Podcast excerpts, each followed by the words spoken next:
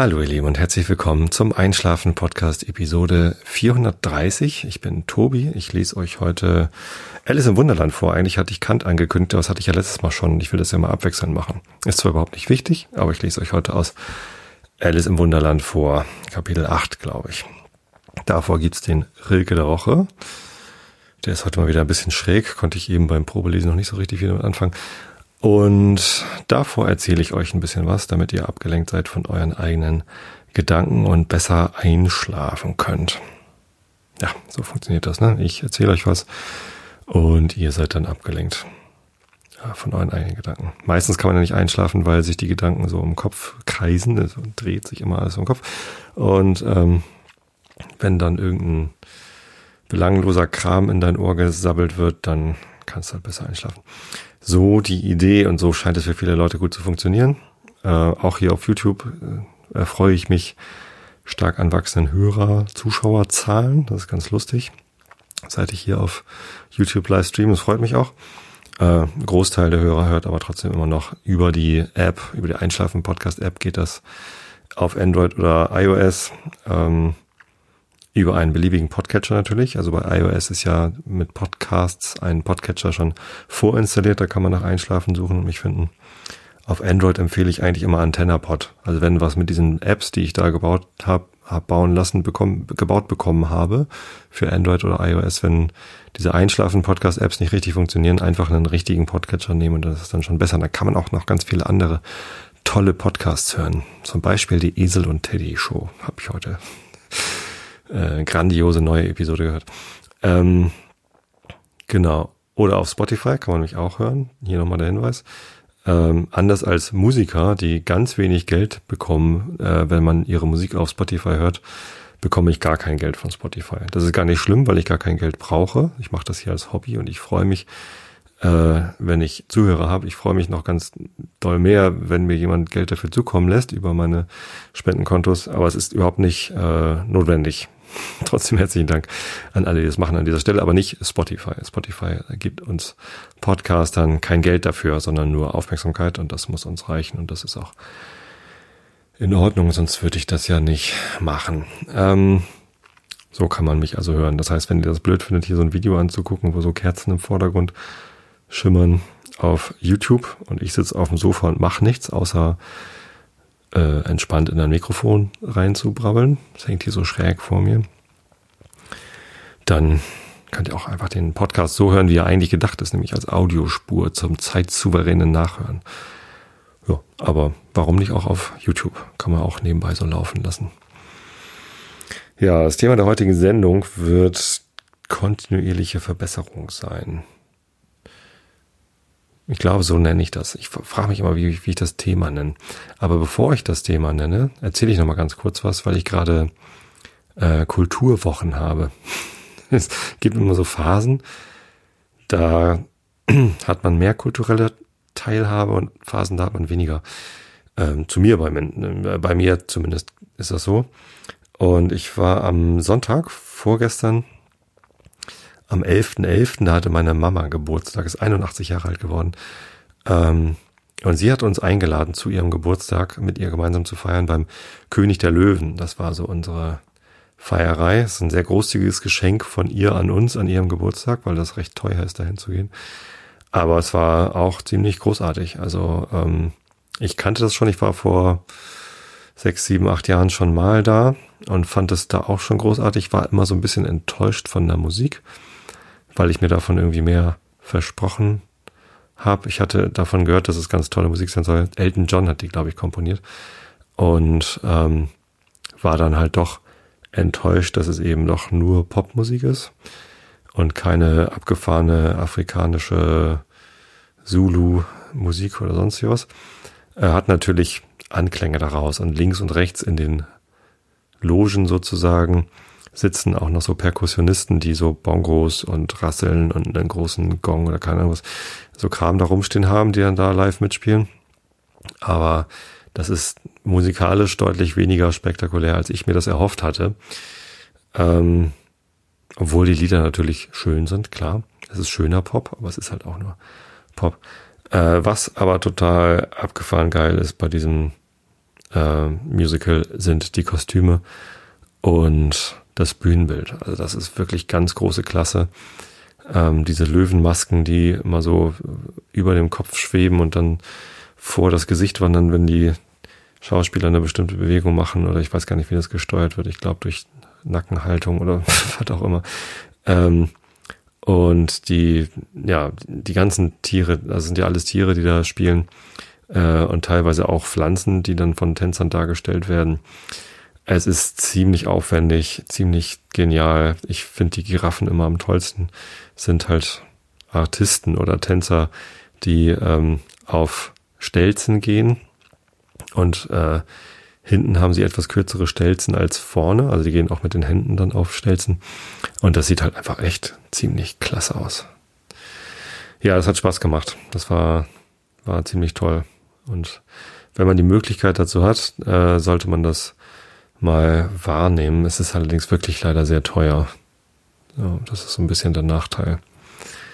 Und ich überlege halt immer dann hinterher, ist das Geld gut angelegt? Das ist natürlich auch eine blöde Frage bei sowas, aber ich glaube, um kulturelle Teilhabe zu haben, kann man, ich glaube, die Tickets kosten irgendwie 70, 80, 90 Euro oder so.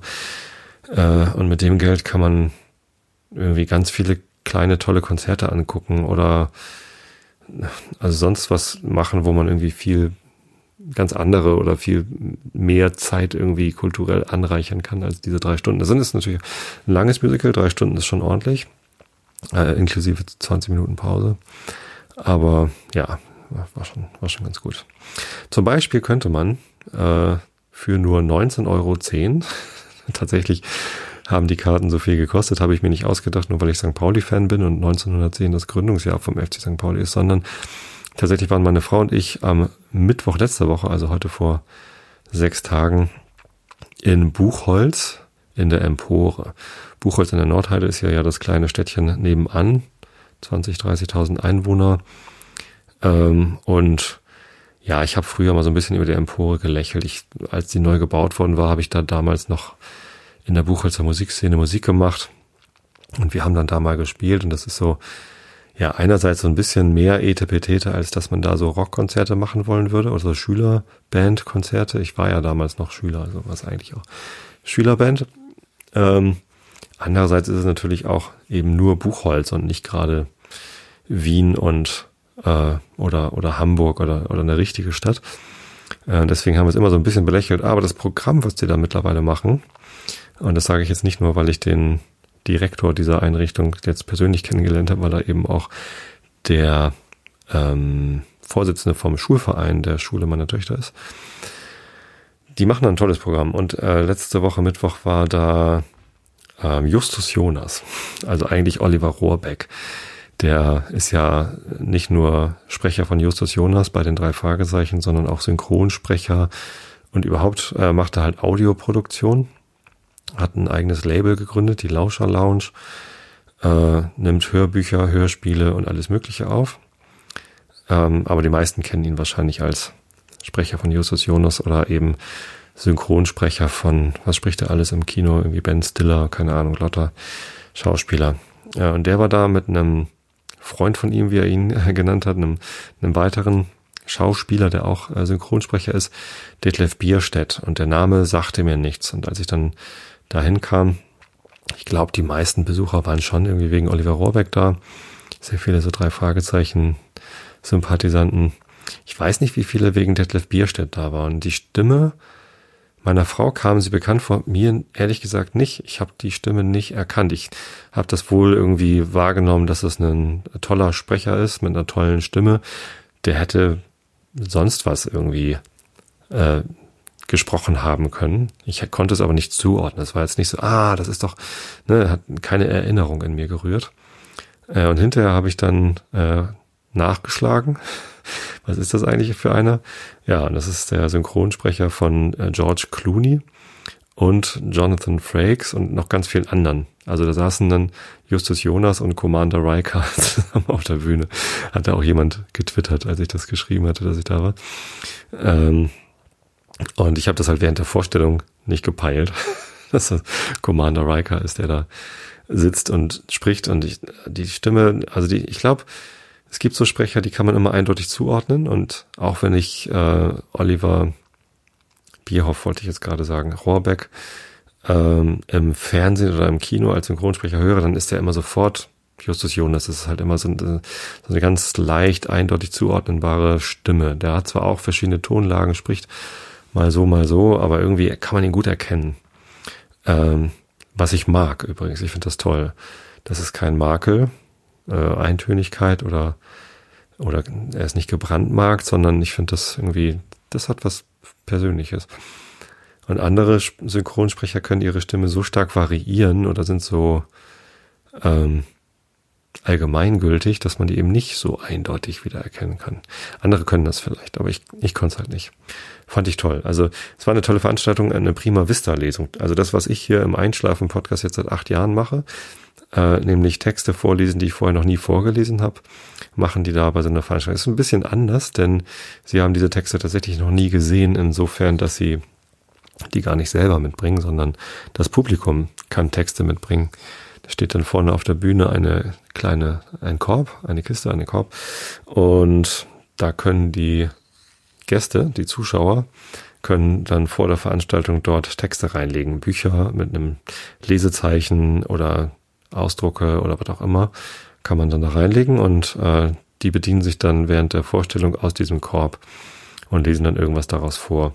Das erste müssen sie relativ schnell auswählen und äh, dann einfach lesen und dann wechseln sie sich aber ab mit dem Lesen und Oliver Rohrbeck hat dann die Zeit, die Detlef Bierstedt mit Vorlesen verbracht hat, auch dazu genutzt, das so ein bisschen zu sortieren, was denn da so drin lag und ein bisschen zu sichten. Ich weiß nicht, wie viel er dann auch aussortiert oder aussichtet. Alles schaffen die gar nicht dann vorzulesen. Da waren irgendwie deutlich mehr Sachen drin, als sie gebraucht haben für die zwei Stunden, die sie da gelesen haben. Ähm, ja, aber das war eine sehr, sehr nette Veranstaltung. Die Texte waren unterschiedlich interessant oder lustig, aber einige waren schon echt ganz gut.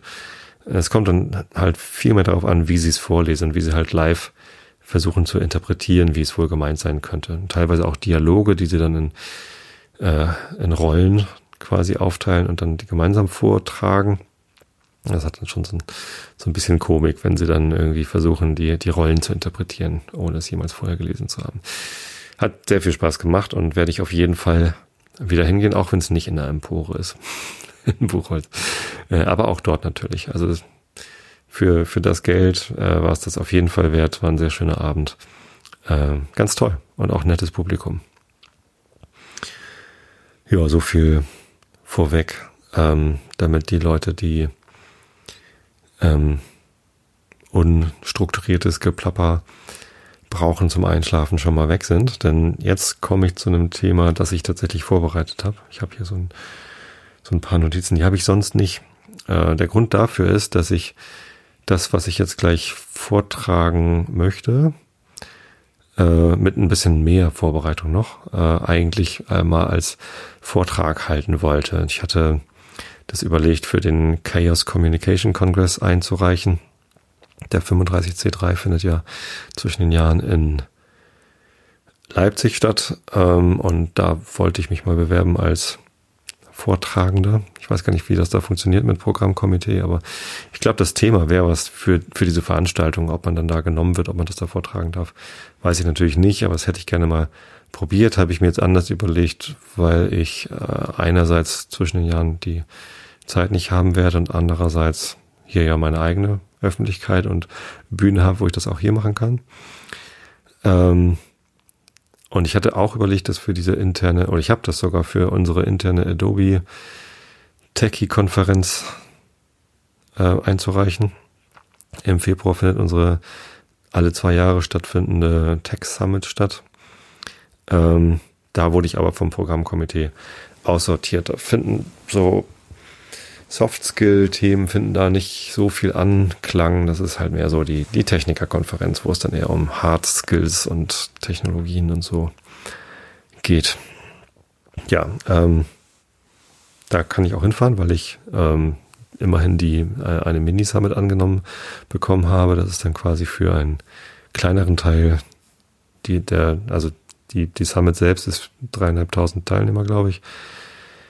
Im Februar in San Francisco im Moscone Center.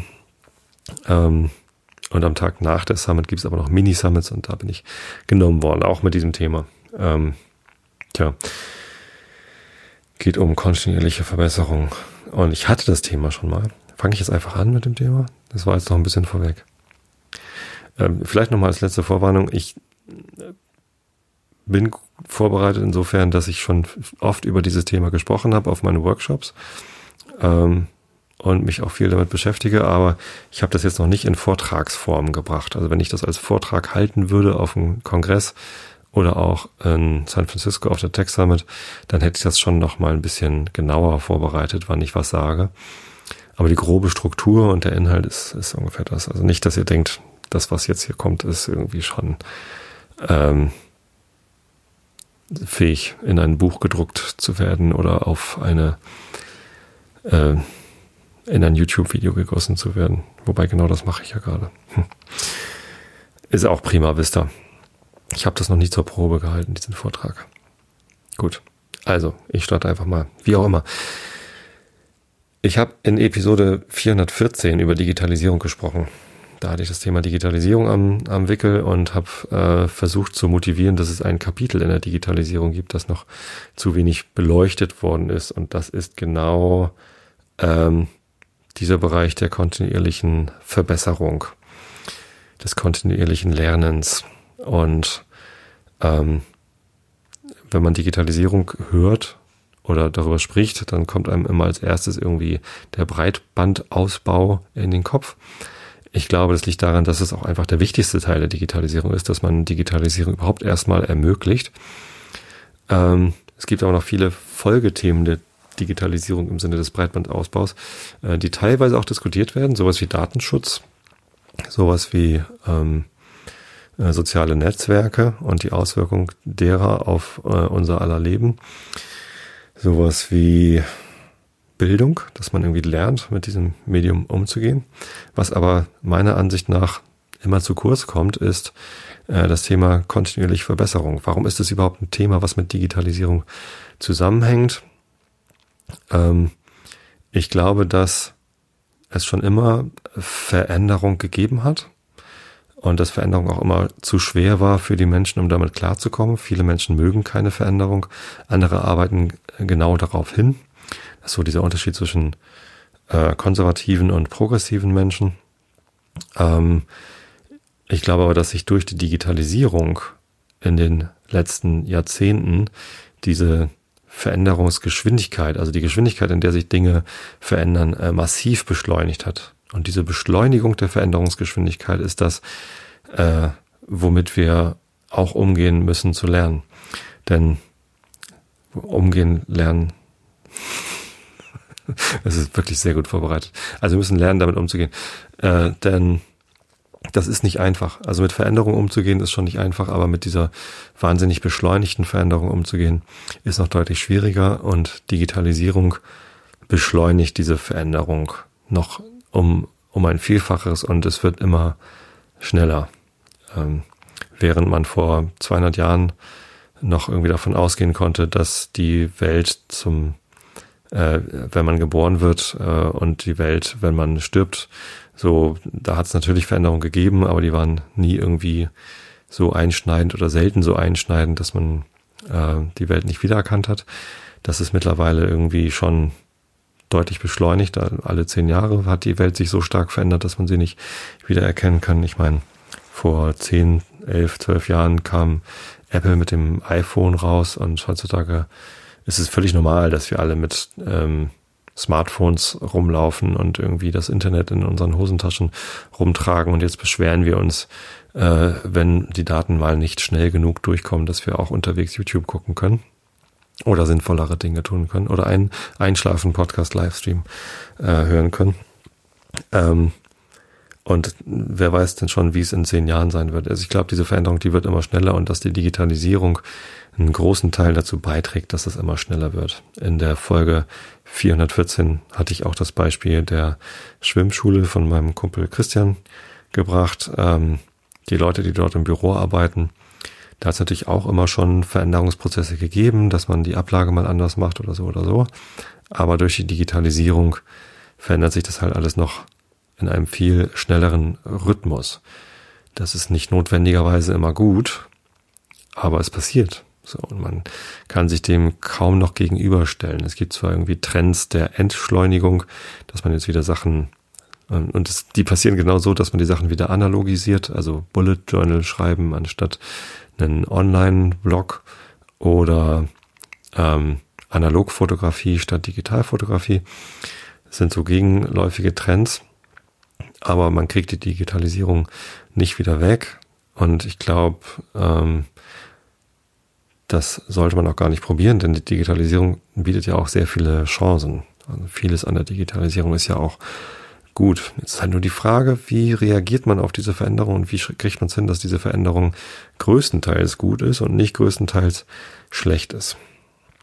Ähm, so viel dazu, warum dieser Bereich der kontinuierlichen Verbesserung überhaupt zum Thema Digitalisierung gehört. Und jetzt hole ich ein bisschen in eine andere Richtung aus.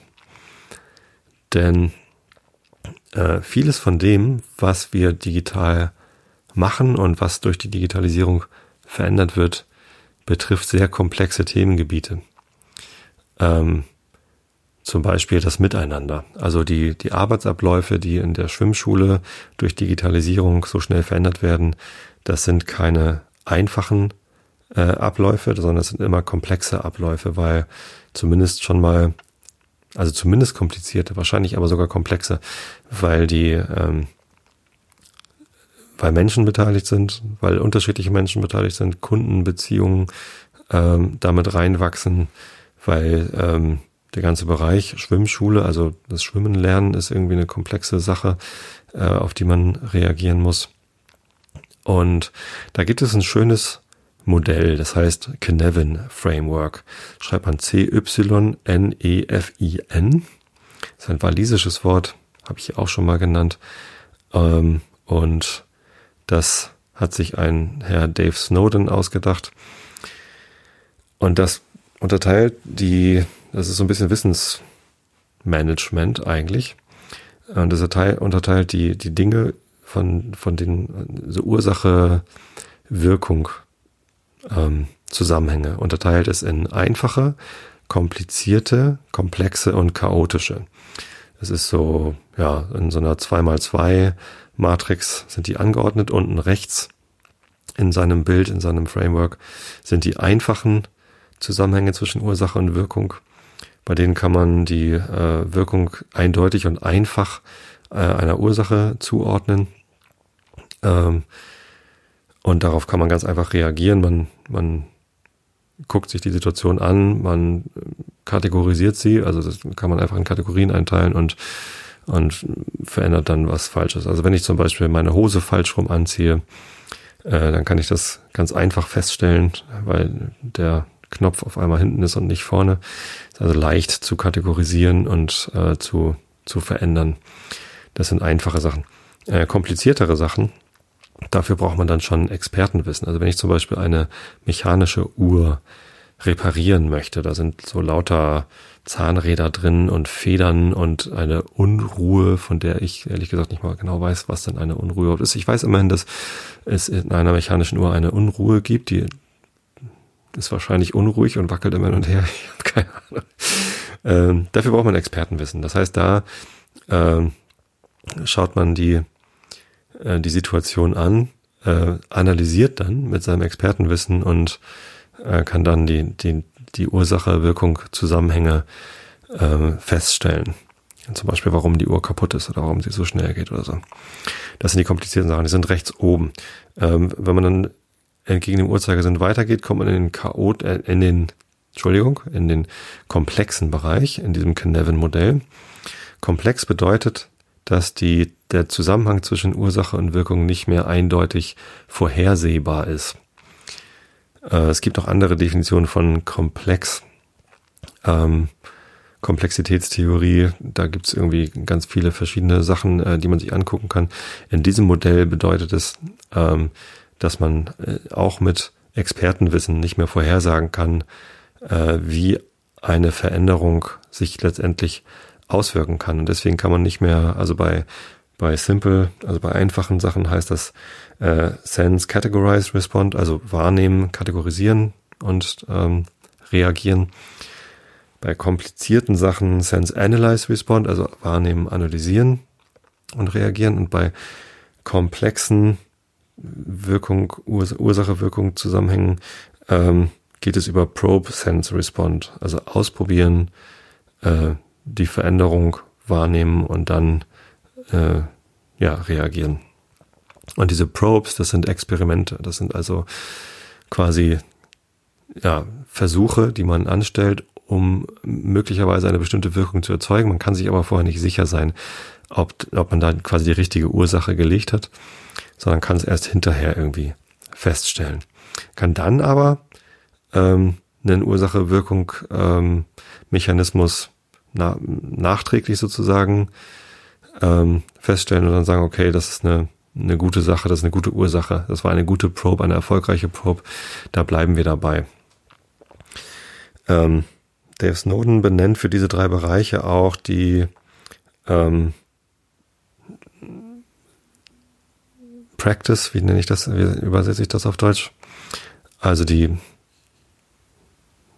äh, Praktiken, kann man das so übersetzen? Also Best Practice ist ja so ein Wort für die, für die besten Anwendungsfälle. Äh, nee, ne? Wie übersetzt man denn Best Practices eigentlich am besten ins Deutsche? Tja, jetzt bin ich richtig schlecht vorbereitet, weil ich den Vortrag bisher immer nur auf Englisch gehalten habe. Stimmt gar nicht. Zumindest habe ich bisher mal nicht drauf geachtet, wie wichtig das eigentlich ist, äh, da eine gute deutsche Übersetzung zu haben, weil man im Arbeitsumfeld machen wir halt doch vieles auf Englisch und das ist immer vollkommen okay. Ähm, aber hier im Einschlafen-Podcast versuche ich ja Anglizismen äh, weitestgehend zu vermeiden. Ich weiß, dass mir das nicht gelingt, aber ich finde es immer albern, wenn man es ein bisschen übertreibt. Also Best Practices, also die ähm, besten Angewohnheiten, besten ja, Tätigkeiten, äh, die, die, die es für eine bestimmte Ursache, Wirkung, äh, für einen bestimmten Ursachen-Wirkungszusammenhang gibt. Das sind dann die Best Practices. Bei komplizierten Sachen sagt er schon irgendwie Good Practice, weil jeder Uhrmacher hat vielleicht einen anderen Weg gefunden, um eine bestimmte ähm, Situation bei so einer mechanischen Uhr ähm, zu äh, finden. Das heißt nicht, dass es keinen besten Weg gibt, aber es gibt auf jeden Fall irgendwie gute, mehrere gute Wege, um etwas ähm, dann äh, zu erreichen. Und die sind auch alle gut. Das heißt nicht, dass irgendwie, dass die alle gleich gut sind. Vielleicht ist der eine Uhrmacher ein bisschen besser als der andere, weil er irgendwie von dem noch besseren gelernt hat oder ich weiß es nicht genau. Aber irgendwie so äh, kann man da halt nicht mehr sagen, das ist eindeutig der beste Weg. Ähm, bei, bei komplizierten Sachen, bei komplexen Sachen gibt's das gar nicht mehr. Da gibt es dann Emergent Practices, ähm, emergente Anwendungen, äh, Praxis, Praxisen, Praktiken. Practices. Äh, emergent bedeutet, sie entstehen, also sie entstehen aus sich selbst oder aus dem, aus dem Probieren sozusagen. Ähm, die hat es vorher dann nicht gegeben und die entstehen und die bewähren sich dann oder bewähren sich eben nicht und die, die sich bewähren, das sind dann eben die Emergent Practices, bei denen man bleibt, die man versucht dann beizubehalten, die man aber auch dann immer wieder anpassen muss, weil bei ähm, komplexen Systemen ist auch inhärent, dass die sich ständig verändern. Also viele Systeme sind auch genau dadurch komplex, dass sie sich immer so schnell ändern. Und gerade in der digitalen Welt verändern sich die Sachen ja sowieso schnell.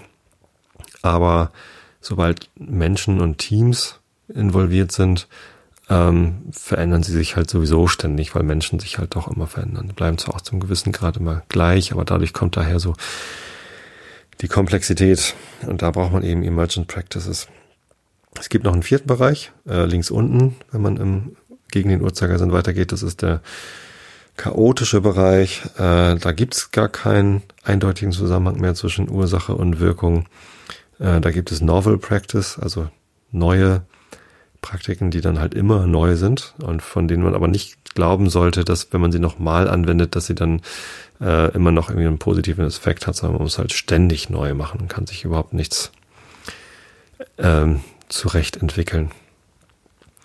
Ich glaube, der Herr Snowden hat sich dieses Modell vor allem entwickelt, um klarzumachen, dass wenn man in einer Wissensgesellschaft arbeitet oder wenn man in in Systemen arbeitet, die nicht notwendigerweise einfach sind, sondern eher kompliziert oder vielleicht sogar komplex, aber so tut, als wäre man in einer einfachen Umgebung, dann kann man über diese über diese Klippe fallen. Ne, wenn man dann im Uhrzeigersinn weitergeht, äh, von Simple kommt man eben ins Chaos. Und das ist so seine Aussage, wenn ich so tue, als wäre ich im einfachen Bereich, aber eigentlich ist es äh, kompliziert oder sogar komplex, dann lande ich im Chaos, weil ich eben auf diese Tatsache, dass das System mehr Expertenwissen oder sogar ähm, Emergent Practices braucht, um gut verbessert zu werden. Äh, wenn ich das ignoriere und stattdessen sage, hier ist die Best Practice, so steht es im Buch, so machen wir es, ähm, schon seit Jahrhunderten vielleicht, oder so haben wir uns entschieden und jetzt wird dann nicht mehr drüber diskutiert, ähm, dann landet man halt im Chaos. Ich glaube, das war so sein, sein Hauptansatzpunkt. Für mich ist in diesem Modell aber viel interessanter, ähm, dass man auch einfach mal akzeptieren kann, dass viele Dinge, die wir tun, einfach im komplexen Bereich sind. Also ich in meiner Arbeitswelt, ich bin ja in der IT-Branche, äh, da wird Software schon lange nicht mehr so entwickelt, dass man sagt, hier ist ein Best Practice und so machen wir es jetzt für immer weiter, sondern ähm, die Probleme, die wir dort lösen, die sind inhärent komplex.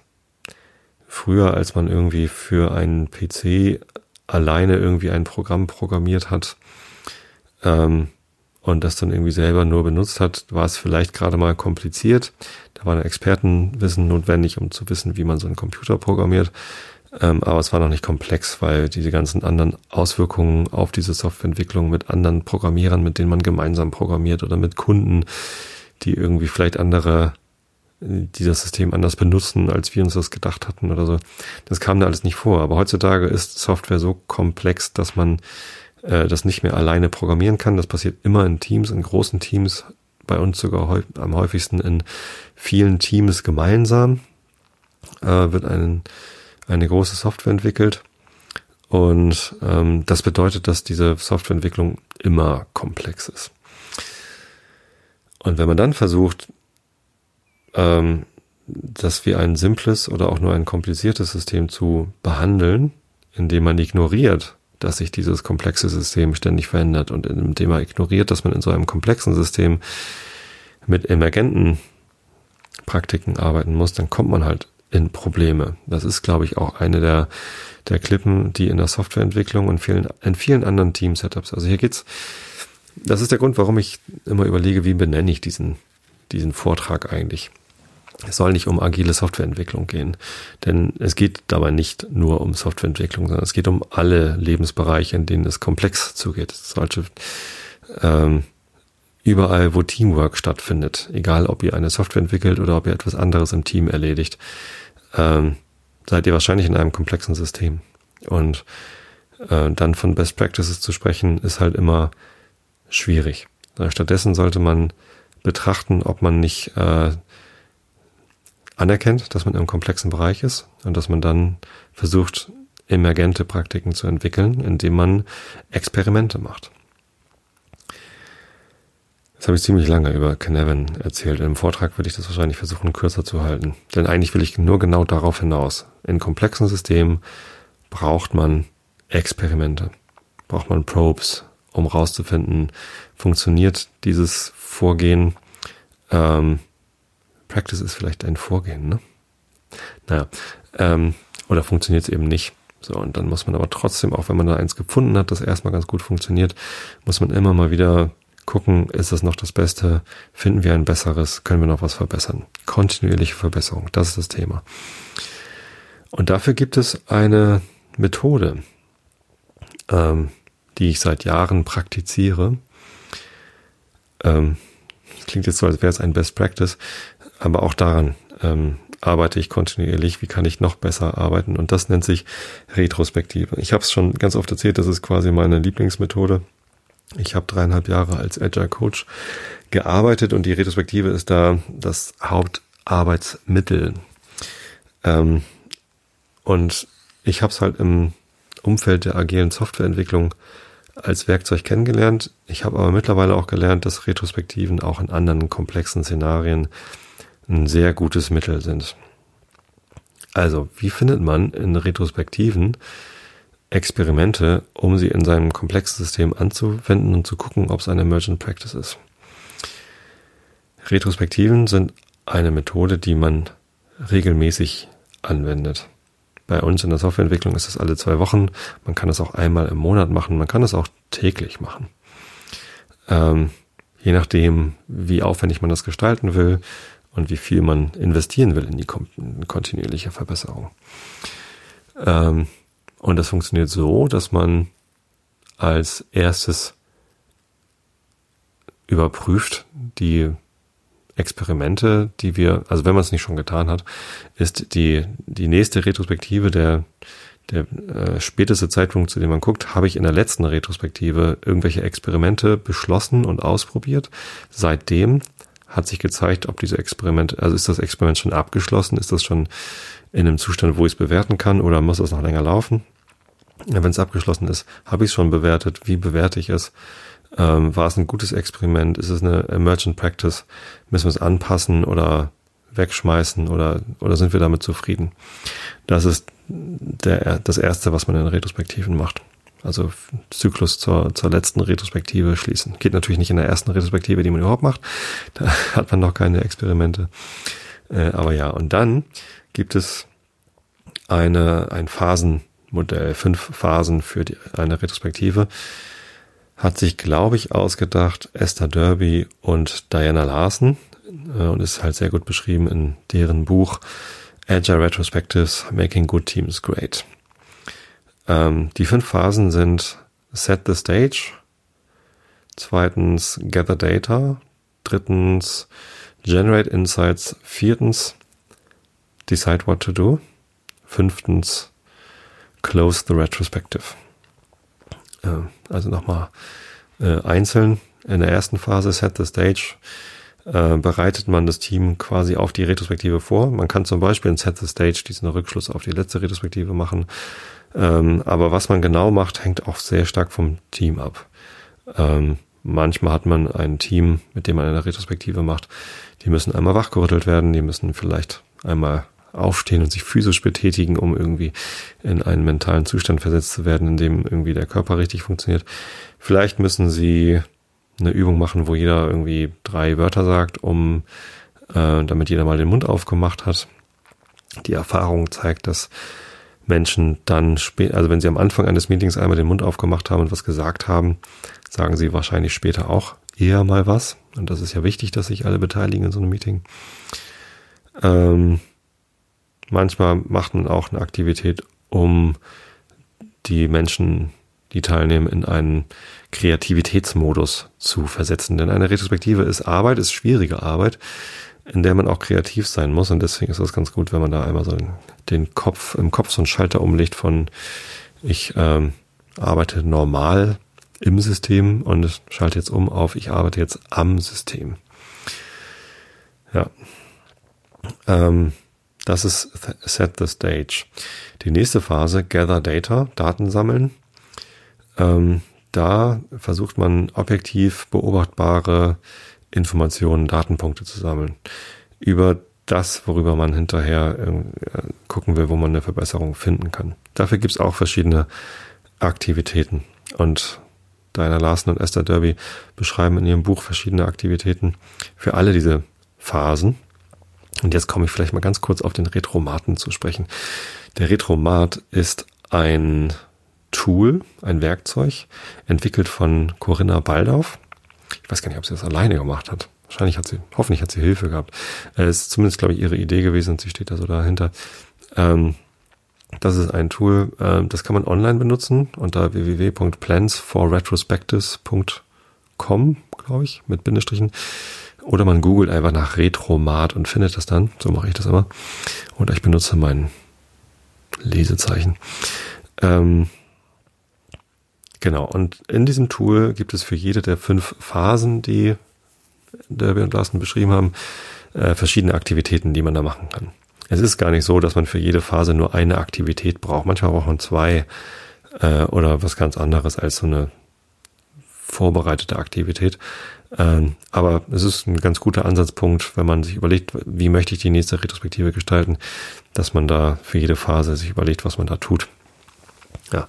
Und ähm, beim Retromaten kann man halt sich für jede Phase eine Aktivität aussuchen, entweder aus der Liste so einmal so durchscrollt ähm, oder sich per Zufall irgendwie was vorschlagen lässt. Man kann sich auch alle Aktivitäten für eine Phase anzeigen lassen, das ist auch ganz, ganz praktisch. Ja, dann kann man irgendwie sich den, die URL, da steht dann halt irgendwie kodiert drin, welche Aktivität man hat, kann man sich dann auch abspeichern und sagen, okay, das ist jetzt mein Design für die Retrospektive. Sehr cool. Und was Corinna noch gemacht hat, ist, äh, das in ein Buch zu kippen. Und das ist ein total schönes Buch, weil das irgendwie so ein längliches, hochformatiges Buch ist äh, mit äh, so fünf Klappenbereichen. Das heißt, wenn man die, wenn man das aufklappt, dann hat man also quasi fünf Bücher in einem und man kann halt für jede Phase, ne, die fünf Klappen sind dann halt jeweils eine Phase, kann man halt eine Aktivität aufklappen. Da sind natürlich ein paar weniger Aktivitäten drin in diesem äh, Papier-Retromaten als online. Trotzdem finde ich es total toll, äh, das auf dem Schreibtisch liegen zu haben. Das ist so, so eine haptische Erfahrung. Es macht sehr viel Spaß, da irgendwie mit rumzublättern und zu gucken, äh, wie, wie man da sich die Aktivitäten zusammenstellen kann. Zumindest ist es immer gut, in den Retromaten zu gucken oder auch in das Buch äh, oder in andere Bücher, um zu gucken, was gibt's denn da so für Aktivitäten für diese Phase, wie kann ich denn das mal gestalten. Warum sollte man überhaupt Retrospektiven unterschiedlich gestalten? Nochmal ein kleiner Exkurs. Ähm, wenn man Retrospektiven immer gleich macht, kriegt man auch immer gleiche Antworten. Das ist total wichtig, mit unterschiedlichen Perspektiven an, das, an die Problematik ranzugehen und die Fragen, die man stellt, um Daten zu sammeln oder um Dinge zu analysieren äh, in der nächsten Phase, unterschiedlich zu formulieren. Denn wenn man immer gleich formuliert, kriegt man auch immer gleiche Antworten. Ja.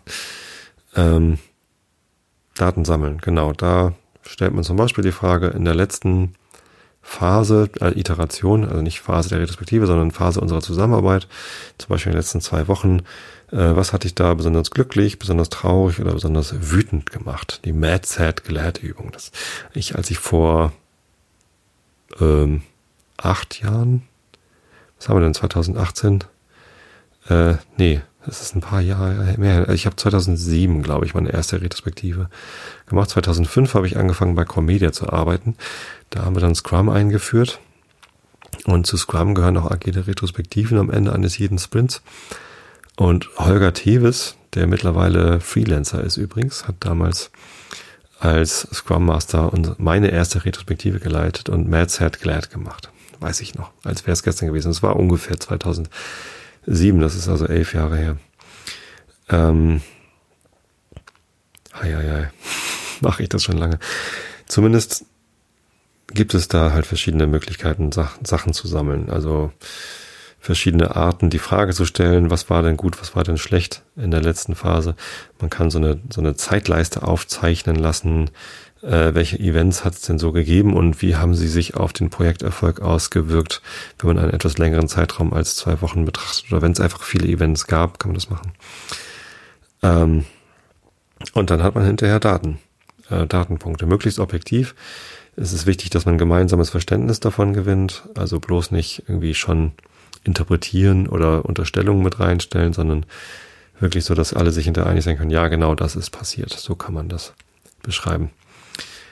In der nächsten Phase, in der dritten Phase, ähm, General Insights, also Einsichten generieren oder Verständnis generieren, bleibt man immer noch in der Problemanalyse. Man geht noch nicht in den Lösungsbereich. Man versucht noch nicht Vorschläge zu entwickeln, wie man das denn verbessern kann, sondern man versucht äh, einen dieser Datenpunkte, die man in der zweiten Phase, in der Datensammelphase gefunden hat, in der Tiefe zu verstehen. Wirklich den, die, die Root Cause, also die Grundursache zu entdecken ähm, oder zumindest das Themengebiet weit genug zu umfassen. Auch da gibt es verschiedene Aktivitäten. Five Whys ist da ganz beliebt, also fünfmal Warum fragen, also auf jede Antwort, die man auf ein Warum bekommt, wieder Warum stellen. So die Kleinkind-Methode, äh, aber sehr effizient, um Root Causes zu finden. Äh, großer Fan bin ich vom Cause-Effect-Diagramm, da könnt ihr mal googeln, wie das funktioniert. Ähm, Ganz wild. Und ja, da gibt es auch verschiedene Möglichkeiten, das so aufzufächern, um wirklich ein gemeinsames Verständnis zu, dafür zu gewinnen, warum dieser eine Datenpunkt denn so ist, wie er ist. Und erst in der vierten Phase, Decide What to Do, entscheidet man sich für ein Experiment. Decide What to Experiment wäre vielleicht die bessere. Decide What to Probe. Vielleicht sollte ich Diana und Esther mal vorschlagen, es umzubenennen, die Phase. Ähm, denn was man da macht, ist, man identifiziert, man einigt sich auf ein äh, ein Experiment, auf einen Versuch. Action-Item kann man sagen. Aber das klingt schon wieder so, als hätte man die Lösung gefunden. Man findet da keine Lösung. Man beschließt Experimente, man beschließt Versuche, eine Sache zu verbessern. Man kann vorher nicht wissen, ob es die richtige Lösung ist oder ob es eine gute Lösung ist. Ähm, man kann nur sagen, okay, wir probieren das mal und gucken mal, wie es dann läuft. Wenn es gut läuft, war es ein gutes Experiment und dann ist es ein Emergent Practice. Aber wenn nicht, äh, kann man es eben genauso gut verwerfen oder anpassen. Man darf nicht davon ausgehen, dass man in einer Retrospektive die Lösung für irgendwas findet. Das ist immer trügerisch. Ähm, außerdem hebt das den Anspruch in einen Bereich, wo es, wo es nicht hingehört. Sondern man findet Experimente. Es macht es viel einfacher. Man kann sich irgendwie, es macht auch Spaß zu sagen, ja cool, das, das probieren wir mal und wenn es wenn es dann nicht klappt oder wenn es doch irgendwie doof ist, dann, dann passt es noch irgendwie an. Ja, und häufig, häufig genug findet man halt Sachen, die halt wirklich gut sind und dann hat man irgendwie was verbessert und das ist dann, das ist dann gut, das macht dann Spaß. Genau, und dann in der letzten Phase der Retrospektive, Close the Retrospective, da findet man dann eben noch einen Abschluss. Ähm, findet gegenseitige Wertschätzung für die Arbeit am System, also für dieses Experimente finden, äh, man tauscht sich nochmal drüber aus, was denn vielleicht gut oder schlecht an der Retrospektive war. Denn der, der eine Retrospektive moderiert, braucht dann ja auch mal Feedback dazu, wer das so macht und so. Da gibt es auch verschiedene Möglichkeiten, das zu tun. Das ist dann eine Retrospektive, genau. Ähm, und das ist ein sehr, sehr schönes Werkzeug, um kontinuierliche Verbesserungsprozesse sicherzustellen. Wenn man das vereinbart als Team oder als, man kann auch alleine Retrospektiven machen, äh, wenn man in komplexen Dingen vorgeht. Ähm, wenn man sich, wenn man vereinbart, das regelmäßig zu machen, dann kann man dadurch sicherstellen, dass man kontinuierlich schaut, ist hier eine Verbesserung angemessen, notwendig oder sinnvoll. Ich habe auch schon Retrospektiven gehabt, wo man kein Experiment gefunden hat. Das ist zwar schade, aber ähm, dann hat man vielleicht zumindest ein gemeinsames Verständnis von irgendwas entwickelt. Und das ist ja schon manchmal gut genug. Also das ist dann ja auch schon eine Veränderung, die stattgefunden hat. Man hat sich ausgetauscht und die Veränderung besteht halt darin, dass neues Wissen entstanden ist, gemeinsames Wissen oder geteiltes Wissen. Ähm, ja, genau. Also das kann ich nur empfehlen. Und ich glaube nicht, dass Retrospektiven die Lösung für, für alle Probleme sind. Auch daran muss man arbeiten. Auch da gibt's vielleicht irgendwie bessere äh, Praktiken, äh, die sich finden können für vielleicht andere Arbeitsbereiche als die Softwareentwicklung. Ähm, ich glaube ja zum Beispiel, dass es in der Politik auch wichtig ist. Ähm, deswegen habe ich versucht, irgendwie das auch in so einen gesellschaftlichen Modus zu heben, dieses, dieses Thema kontinuierliche Verbesserung. Ich habe es jetzt gerade, ich bin ja gerade bei den Grünen eingetreten und habe ich das mal in diesem internen Diskussionsforum zum neuen Grundsatzprogramm reingeschrieben, dass kontinuierliche Verbesserung mal was Gutes wäre. Da bin ich missverstanden worden. Da haben die es so verstanden, dass es um, um Schule geht und dass das Cynefin Framework irgendwas damit zu tun hätte, wie man Schulunterricht gestaltet. Ähm, hat es wahrscheinlich auch auf irgendeiner Metaebene, aber mir ging es halt um diesen, diesen generellen Ansatz, wie stellt man in komplexen Systemen sicher, dass kontinuierliche Verbesserung stattfindet. Und ja, Retrospektive ist für mich im Moment das beste Mittel der Wahl. Wahrscheinlich gibt es noch andere Möglichkeiten oder noch bessere Möglichkeiten. Und wahrscheinlich muss es nicht immer dieses Fünf-Phasen-Modell sein. Da gibt es bestimmt noch Raum für Verbesserung. Man kann das ganz anders machen. Aber ich glaube ganz fest daran, dass es total sinnvoll ist, sich da regelmäßig Zeit für zu nehmen, für kontinuierliche Verbesserung. Und solange ich noch nichts Besseres gefunden habe als Retrospektiven für meine Softwareentwicklungsteams, bleibe ich dabei. Ja, Kann ich also nur empfehlen, probiert es aus. Auf meinem privaten YouTube-Account, also wenn ihr nach Tobi Bayer und Retrospect Retrospective Facilitator Workshop sucht oder Retrospektiven, dann findet ihr da ein Videomitschnitt vom World Retrospective Day dieses Jahres. Im Februar 2018 gab es den World Retrospective Day. Und da habe ich äh, den ersten Teil aus meinem Vier-Stunden-Workshop, in dem man lernen kann, wie eine Retrospektive funktioniert, auf Video mitgeschnitten. Leider ist der Sound nicht besonders gut. Ähm, da habe ich irgendwie mein blödes Nackenbügelmikrofon nicht im Griff gehabt.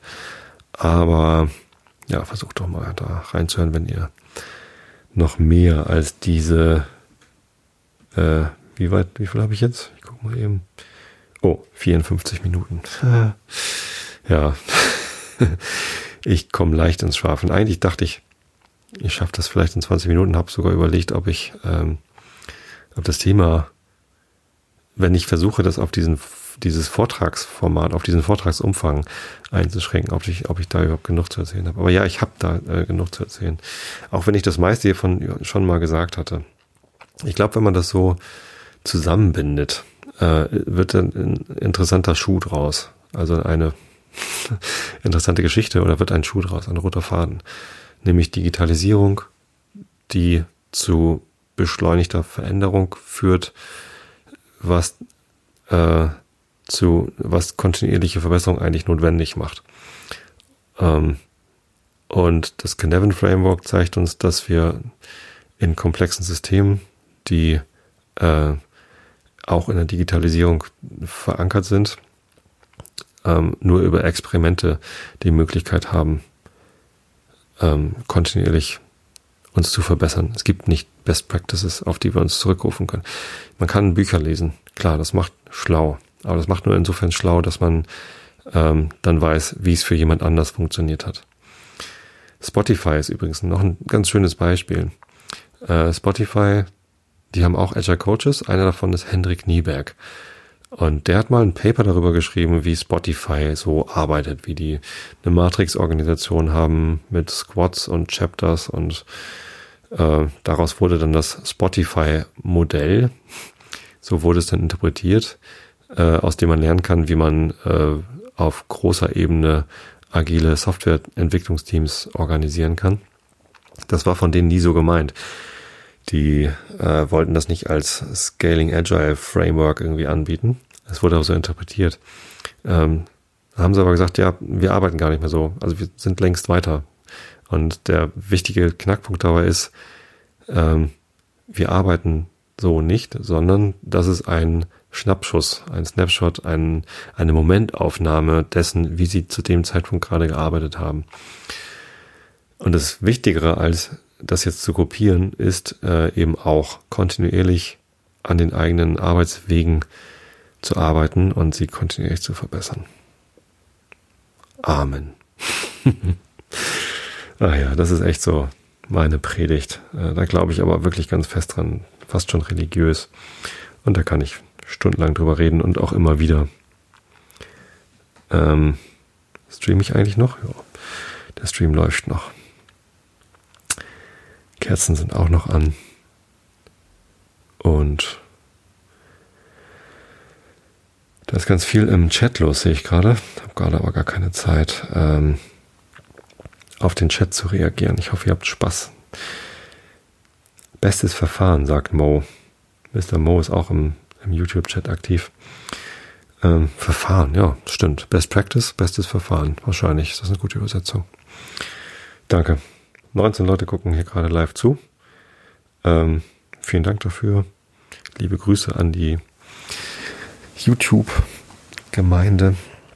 Und ich komme jetzt mal zum Rilke der Woche. Der heißt Vor der Passion. O hast du dies gewollt, du hättest nicht durch eines Weibes Leib entspringen dürfen, Heilande, muss man in den Bergen schürfen, wo man das Harte aus dem Harten bricht. Tut dir es nicht selber leid, dein liebes Tal so zu verwüsten. Siehe meine Schwäche, ich habe nichts als Milch und Tränenbäche, und du warst immer in der Überzahl. Mit solchem Aufwand warst du mir verheißen, was tratst du mich äh, nicht gleich wild aus mir hinaus? Wenn du nur Tiger brauchst, dich zu zerreißen, warum erzog man mich, im Frauenhaus ein weiches, reines Kleid für dich zu weben, darin nicht einmal die geringste Spur von Naht dich drückt. So war mein ganzes Leben, und jetzt verkehrst du plötzlich die Natur. Eieiei. Passionszeit passt ja eigentlich gar nicht, wo doch jetzt bald die Weihnachtszeit anfängt. Also in vielen anderen Orten hat sie längst angefangen. Wir waren letztens ein Sofa kaufen und im Möbelhaus, wo wir waren, war alles schon weihnachtlich geschmückt mit Weihnachtsbäumen und Tannenbaumschmuck und allen möglichen. Aber ja, es ist äh, Mitte November. Da ist das, glaube ich, okay, dass das dann losgeht. Wir fangen ja immer erst am ersten Advent an, unser Haus weihnachtlich zu schmücken. Hier ist noch der Herbstschmuck. Äh, man sieht es gar nicht so richtig, aber hier ist auf dem Tisch steht noch ein herbstlich geschmückter Kranz. Da guck mal, das ist auch noch eine Kerze, so hätte ich auch noch anmachen können. Äh, ja, mache ich jetzt aber nicht, sondern ich lese euch jetzt noch ein Kapitel Alice im Wunderland vor. Das achte tatsächlich. Das Crocketfeld der Königin. Augen zu und zugehört. Wo ich das gerade sage, Augen zu und zugehört, fällt mir auf. Ähm, ich habe anfangs am Einschlafen-Podcast auch versucht, kontinuierlich zu verbessern. Irgendwann habe ich festgestellt, nicht, dass es nichts mehr zu verbessern gibt. Natürlich gäbe es noch ganz viel zu verbessern. Zum Beispiel könnte ich äh, das, was ich euch jetzt hier vorlese von meinem Kindle, nicht etwa erst jetzt so als Prima Vista Lesung zum ersten Mal angucken, sondern ich könnte das natürlich vorher schon mal gelesen haben. Dann könnte ich das flüssiger vorlesen und besser vorlesen. Ähm, Mache ich aber nicht, weil ich die Zeit nicht habe. Äh, trotzdem gibt es natürlich ganz viel, was ich verbessern könnte. Ähm, ich habe aber auch das Feedback bekommen, dass Veränderungen in diesem Podcast für euch Zuhörer eher nachteilig sind. Äh, die Leute, die den Einschlafen-Podcast tatsächlich zum Einschlafen benutzen, das sind ja doch die meisten, ein Großteil würde ich mal sagen. Äh, auch wenn diesmal wahrscheinlich wieder einige Leute das Thema interessant genug fanden, um zuzuhören. Das ist eigentlich auch immer so, egal welches Thema gerade dran ist. Es gibt immer irgendwen, der interessiert sich dafür und hört es sich dann ganz an. Ähm, aber die Leute, die einschlafen wollen, die wollen hier nicht großartig Veränderungen haben. Also großartig Veränderung der Musik für den Podcast kommt nicht in Frage. Ähm, Dialoge waren mal ein Versuch, äh, ist auch nicht so gut angekommen. Ähm, und ich glaube, das Format muss einfach so bleiben, wie es ist. Wo ich aber tatsächlich kontinuierlich Verbesserungen versuche oder immer mal wieder eine Anpassung, ist so das Drumherum. Also jetzt zum Beispiel streame ich nicht mehr über Xenem, sondern über YouTube dass ich überhaupt streame, ist ja irgendwie äh, eine Veränderung gewesen. Ja, und jetzt versuche ich hier mit der Positionierung der Kamera oder wie das hier so im Livestream überhaupt aussieht, äh, mich kontinuierlich zu verbessern. Jetzt fällt mir gerade auf, in dem Bild, was da so zu sehen ist auf YouTube, das ist natürlich ein total langweiliges Bild. Immerhin bewegt sich die Kerze so ein bisschen, aber ich bewege mich kaum. Äh, was man sich bewegen sieht, sind meine Hände wahrscheinlich. Und mal meine Beine oder so. Und dann sieht man da so eine große spiegelnde Tischplatte. Spiegelungen in Bildern sind ja immer gefährlich. Könnte, könnten, könnten Sachen über mich verraten, die ich gar nicht verraten haben möchte. Äh, naja, ist im Moment nichts Kritisches drauf zu sehen. Jo. Man kann meine großen Wollpuschen sehen. Manchmal, wenn ich die Beine anziehe im YouTube-Stream, die ich schon so halb ausgezogen habe. Ich mache es mir bequem. Macht es euch auch bequem. Ich lese euch jetzt hier vor und dann könnt ihr einschlafen. Also spätestens dann.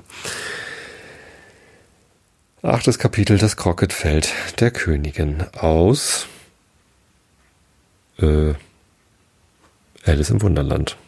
Genau, so heißt das Buch. Augen zu und zugehört jetzt aber wirklich.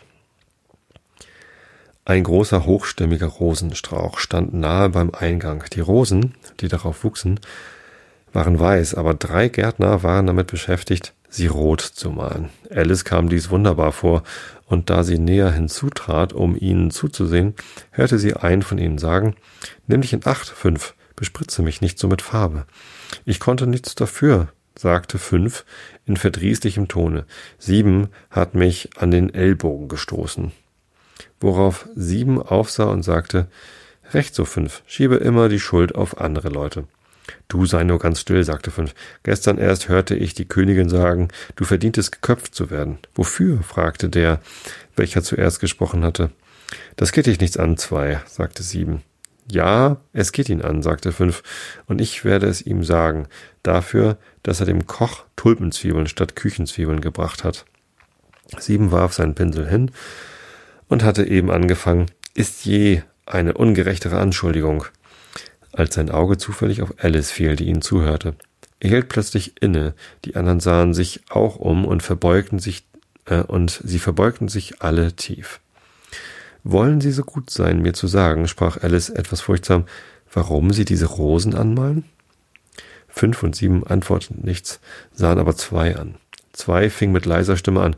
Die Wahrheit zu gestehen, Fräulein, dies hätte hier ein roter Rosenstrauch sein sollen, und wir haben aus Versehen einen weißen gepflanzt, und wenn die Königin es gewahr würde, würden wir alle geköpft werden. Müssen Sie wissen, so äh, sehen Sie, Fräulein, versuchen wir so gut es geht, ehe sie kommt. In dem Augenblick rief fünf, der ängstlich tiefer in den Garten hineingesehen hatte, die Königin, die Königin. Und die drei Gärtner warfen sich sogleich flach aufs Gesicht.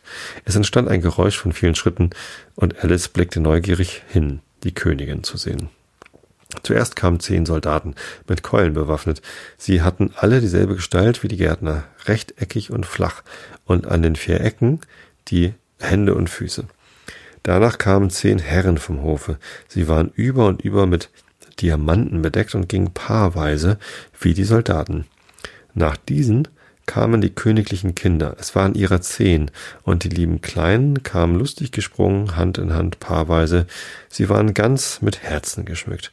Daraufhin kamen die Gäste, meist Königine, äh, Könige und Königinnen, und unter ihnen erkannte Alice das weiße Kaninchen. Es unterhielt sich in etwas eiliger und aufgeregter Weise, lächelte bei allem, was gesagt wurde, und ging vorbei, ohne sie zu bemerken. Darauf folgte der Chörbube, der die königliche Krone auf einem roten Samtkissen trug, und zuletzt in diesem großartigen Zuge kam der Herzenskönig und die Herzenskönigin. Chör ist, glaube ich, Karo, ne?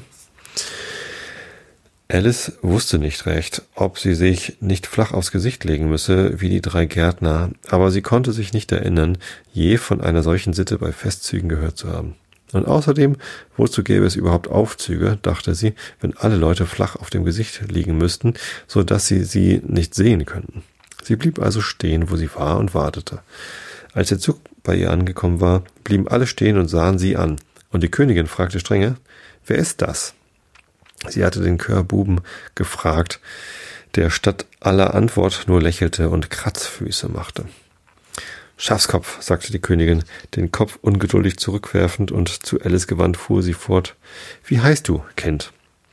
Mein Name ist Alice, Euer Majestät zu dienen, sagte Alice sehr höflich, aber sie dachte bei sich, ach was, es ist ja nur ein Pack Karten, ich brauche mich nicht vor ihnen zu fürchten. Und wer sind diese drei? fuhr die Königin fort, indem sie auf die drei Gärtner zeigte, die um den Rosenstrauch lagen, denn natürlich, da sie auf dem Gesichte lagen und das Muster auf ihrer Rückseite dasselbe war wie für das ganze Pack, so konnte sie nicht wissen, ob es Gärtner oder Soldaten oder Herren vom Hofe oder drei von ihren eigenen Kindern waren. Woher soll ich das wissen? sagte Alice, indem sie sich selbst über ihren Mut wunderte. Es sind nicht, es ist nicht meines Amtes. Die Königin wurde purpurrot vor Wut, und nachdem sie sie einen Augenblick wie ein wildes Tier angestarrt hatte, fing sie an zu brüllen. Ihren Kopf ab, Ihren Kopf. Unsinn, sagte Alice sehr laut und bestimmt, und die Königin war still. Der König legte seine Hand auf ihren Arm und sagte milde Bedenke, meine Liebe, es ist nur ein Kind. Die Königin wandte sich ärgerlich von ihm ab und sagte zu dem Buben Dreh sie um. Der Bube tat es, sehr sorgfältig, mit einem Fuße. Steht auf, schrie die Königin mit durchdringender Stimme, und die drei Gärtner sprangen sogleich auf und fingen an, sich zu verneigen vor dem König, der Königin, den königlichen Kindern und jedermann. Lasst das sein, eiferte die Königin, ihr macht mich schwindelig. Und dann, sich nach dem Rosenstrauch umdrehend, fuhr sie fort. Was habt ihr hier getan? Euer Majestät zu dienen, sagte zwei in sehr demütigem Tone und sich auf ein Knie niederlassend. Wir haben versucht, ich sehe, sagte die Königin, die unterdessen die Rosen untersucht hatte. Ihre Köpfe ab, und der Zug bewegte sich fort, während drei von den Soldaten zurückblieben, um die unglücklichen Gärtner zu enthaupten, welche zu Alice liefen und sie um Schutz baten. Ihr sollt nicht getötet werden, sagte Alice, und damit steckte sie sie in einen großen Blumentopf, der in der Nähe stand. Die drei Soldaten gingen ein Weilchen hier nun dorthin, um sie zu suchen, und dann schlossen sie sich ruhig wieder den anderen an. Sind ihre Köpfe gefallen? schrie die Königin sie an. Ihre Köpfe sind fort, zu Euer Majestät Befehl, schrien die Soldaten als Antwort. Das ist gut, schrie die Königin. Kannst du Crockett spielen? Die Soldaten waren still und sahen Alice an, da die Frage augenscheinlich an sie gerichtet war.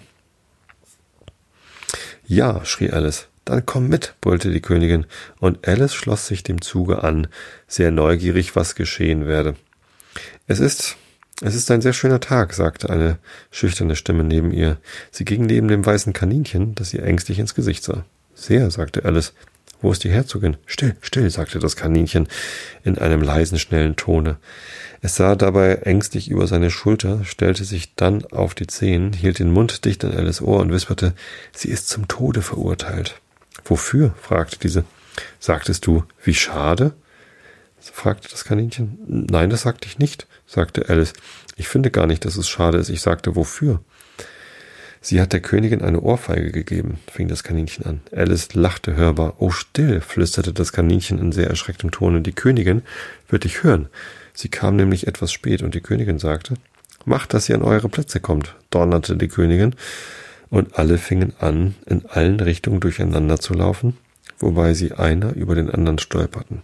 Jedoch nach ein bis zwei Minuten waren sie in Ordnung und das Spiel fing an. So. Bis dahin. Den Rest von dem achten Kapitel lese ich euch nächstes Mal vor. Okay. Ähm, ja, ich hoffe, ihr habt äh, meinen Versuch eines Vortrags äh, gut überstanden. Ich hoffe, dass die meisten einschlafen konnten, die, die zugehört haben. Ich würde mich freuen, wenn ihr mir Feedback schicken könntet äh, zu der Idee, daraus einen Vortrag zu machen. Also offensichtlich hat das jetzt noch nicht ganz so gut funktioniert, aber ich könnte es ja nochmal probieren. Vielleicht in Episode 400. 40 regelmäßig den Vortrag üben. Nee, aber ähm, ja, wie findet ihr die Idee, das so in eine Form zu gießen und da vielleicht einen halbstündigen Vortrag daraus zu machen, der vielleicht ein bisschen kompakter ist an einigen Stellen, an anderen Stellen vielleicht ein bisschen ausschweifender. Ähm, Wäre das was, was man vielleicht nochmal rausschneiden könnte, nochmal gesondert machen könnte und dann vielleicht auf YouTube oder irgendwo veröffentlichen? Ähm, so dass man da irgendwie wieder drauf zugreifen könnte. Andererseits, warum sollte man das irgendwie so konservieren, dass es irgendwie festgeschrieben ist? Denn auch das ist ja kein Best Practice. Vielleicht brauche ich das gar nicht. Naja, zumindest freue ich mich über Feedback. Schickt es mir gerne auf Facebook oder Twitter oder per E-Mail an tobi einschlafen-podcast.de oder wenn euch das zu lang ist, tobi at mik.fm. Das ist ja meine neueste Domain. mic.fm. Mic wie Mikrofon. Und FM wie Frequency Modulation, natürlich. Und Tobi wie mein Name. I oder Y ist übrigens egal, dann hat eh alles im gleichen Postfach. Und Y ist mir lieber. Tobi mit Y, Mick mit I. Ja, genau, schickt mir Feedback, freue ich mich drauf ähm, zu diesem Vortrag. Aber auch insgesamt, wenn ihr noch Ideen habt, was man am Podcast verändern könnte, schickt's mir auch gerne. Mache ich aber nicht. Ist ja so bei Feedback, ne? Man ist, man ist immer freigestellt, auf das Feedback zu reagieren. Trotzdem ist es interessant, das zu hören. Also ich habe schon ganz viel Feedback zu, bekommen zu meinen Schmatzgeräuschen, zu äh, meinem Ähm, zum schlechten Vorbereiten der Lesung. Und ich habe mich dazu entschieden, darauf nicht zu reagieren. Das ist, äh, liegt ja an meiner Gewalt. Das ist ja hier mein Hobbyprojekt und ich darf alles ganz allein entscheiden. Aber es gibt auch immer mal Feedback, das ist ganz hilfreich. Ähm, und gut zu wissen. Und manchmal reagiere ich auch auf Feedback. Ich bin ja gar nicht so beratungsresistent, wie ich gerade tue. Na, wie auch immer. Äh, auf jeden Fall habe ich euch alle lieb. Vielen Dank fürs Zuhören und bis zum nächsten Mal.